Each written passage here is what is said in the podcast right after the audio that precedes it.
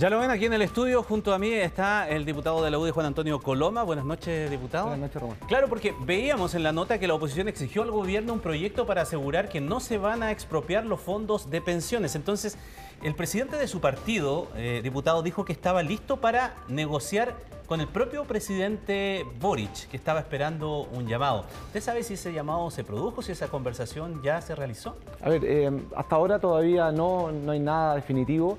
Lo que sí te puedo decir es que para nosotros en la UDI es fundamental poder asegurarle a las personas la no expropiación.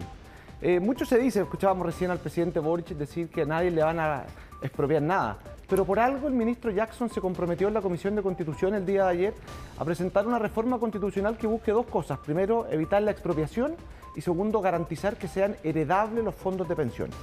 Pero eso no basta. Lo que nosotros le estamos pidiendo es que se garantice eh, este, este compromiso del gobierno no solamente en el Parlamento, sino que también en la Convención Constitucional. Pero el presidente no puede mandar a la Convención. Pero lo que, se, pero lo que sí se puede hacer es presentar una reforma al capítulo 15 de la Constitución, que es el que le fija las normas a la Convención Constitucional, para asegurarnos que no ocurra algo que, que muchos chilenos tienen miedo, que es que les expropien los fondos de pensiones. ¿Y, esa petición estaba desde el principio o subieron la apuesta? Lo que pasa es que lo que nosotros le hemos dicho siempre es que aseguren que los fondos de pensiones no van a ser expropiados. Y si es que el gobierno presenta una reforma constitucional, esa puede correr dos cosas. Si se aprueba la constitución, queda nada.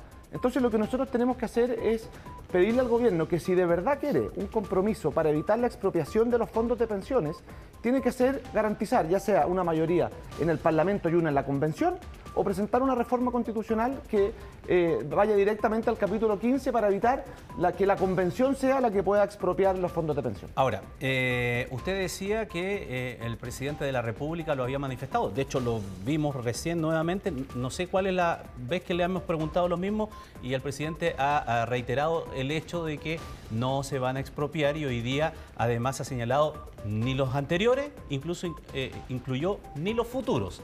¿Por qué no le basta la palabra del presidente de la República que lo quieren por escrito. Porque lo que hemos visto es que la convención constitucional hoy día el gobierno ha decidido, no sé si por decisión o porque no tiene la capacidad de manejar eh, los votos al interior de la convención, que es, prácticamente dejar de influir en la convención constitucional. Y es la convención constitucional la que hoy día pone en serio riesgo los fondos de los trabajadores, eh, sus fondos previsionales y donde está el mayor riesgo de expropiación. Eh, basta con ver lo que se ha votado ahora en las comisiones, probablemente creo que la próxima semana se va a ver en el Pleno. Pero, pero si sigue avanzando como han avanzado las comisiones, las propuestas que buscan eh, establecer un sistema de pensiones, lo que hacen en el fondo es quitarle a los trabajadores su derecho. Y hay que decir una cosa, el propio presidente de la República, hace una semana atrás cuando estaba en Argentina y concedió una entrevista al Clarín, él señaló ahí que los chilenos van a tener un derecho a la pensión no a sus fondos de pensiones. Y son eso, más lo que dijo, por ejemplo, Isquiasich, que dijo que era una mala señal que la gente pensara que era su plata, ¿no es cierto?, la que estaba en las pensiones, lo que va generando es un ambiente donde eso, sumado más a una convención bien extrema que hace pocas horas atrás no solamente terminó con el Senado, que sino que le quitó las atribuciones, ya lo vamos a ver hace, más adelante. hace que la gente tenga miedo de, tener eh, o de ser víctima, ¿no es cierto?, de una expropiación de sus fondos. O sea, no le basta la palabra al presidente, o sea, lo que, bastante claro. Lo que nosotros queremos es una reforma constitucional que obliga al Parlamento y a la Convención. Ahora, eh, hay una cuestión de temporalidad también. Porque de pronto los proyectos de ley, claro, se, demoran un poquito en redactarlo, en presentarlo y estamos contra el tiempo porque ya dijimos que esto se vota el lunes. ¿Qué pasa? En la eventualidad de que esté el compromiso del gobierno de mandar por escrito todo esto, pero el día que se tiene que votar el lunes todavía no ha ingresado el proyecto. ¿Ahí qué van a hacer ustedes? ¿Derechamente eh, no van a estar con sus votos? O peor, me adelanto, ¿van a votar favorablemente los dos retiros? Lo que, a ver, primero voy a partir por la segunda parte. Eh, el gobierno tiene un riesgo de que el día lunes se aprueben los dos retiros. Hay muchos parlamentarios, no solamente de la UDI, muchos parlamentarios que están esperando la reacción del gobierno para saber si va o no a jugarse la vía reforma constitucional para evitar la expropiación de los fondos de pensiones. Y digo que hay varios, incluso eh, del oficialismo personas que están esperando la reacción del gobierno. Eso, eso es lo primero. Eh, y lo segundo, queremos que para nosotros es fundamental que sea por escrito, porque eh, así nosotros también garantizamos el compromiso del gobierno. No da lo mismo en qué capítulo de la Constitución lo, lo establezca, no da lo mismo la redacción de la Constitución Y en todo caso, si es que lo que pretenden es, ganar tiempo, por decirlo de alguna forma, todavía queda el Senado. por lo tanto, en el Senado también estaría la opción de, de aprobar, ¿no es cierto?, de permitir que siga avanzando un proyecto de ley si es que no se ha materializado debidamente la reforma constitucional. Yo entiendo que esta es una negociación política y ustedes están allí presionando entonces con este documento que están pidiendo por escrito. Eso se entiende.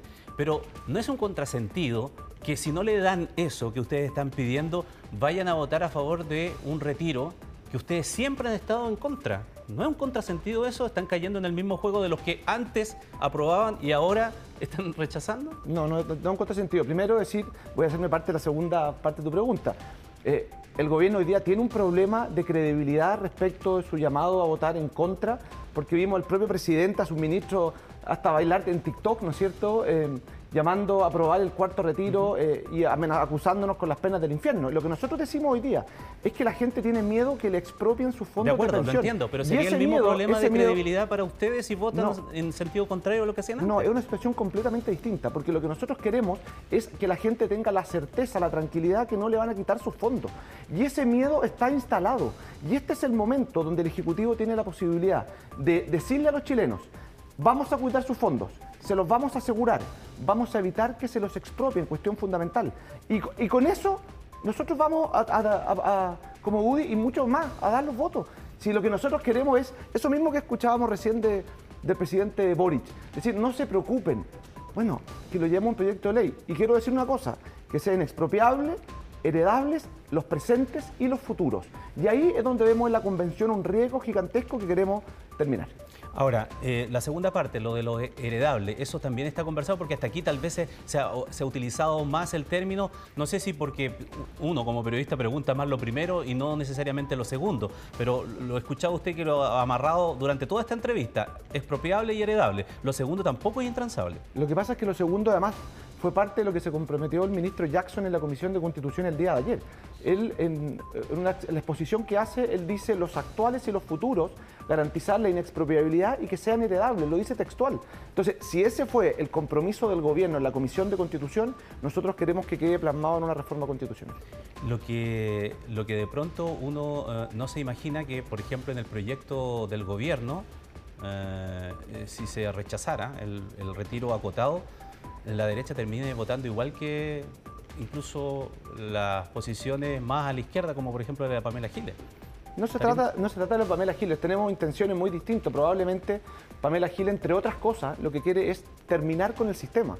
Lo que nosotros queremos es salvar la plata a los trabajadores y que no se lo expropien. Por lo tanto, son argumentos completamente contradictorios. Lo que es contradictorio desde mi punto de vista es que ayer en la Comisión de Constitución, parlamentarios del Partido Socialista, del Partido Oficialista, votaran el proyecto en forma completamente dividida.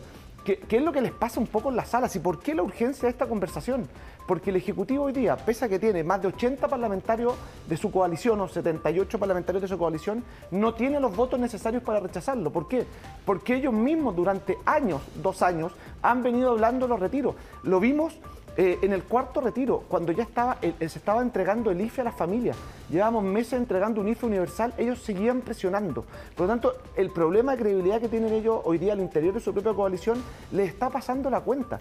Eso, es, y han sumado a los dichos del propio eh, presidente Boric en Argentina, a los dichos de Isquia Siche, obviamente esto se va sumando y lo que va generando una sensación de que los fondos hay que cuidarlos. Y esa es nuestro rol, ese es nuestro compromiso como parlamentarios de la UI y por eso además, que lo mostraron en la nota, em, desde, no solamente de Chile Vamos, sino que además de otros sectores políticos es que le estamos pidiendo al gobierno esta reforma constitucional.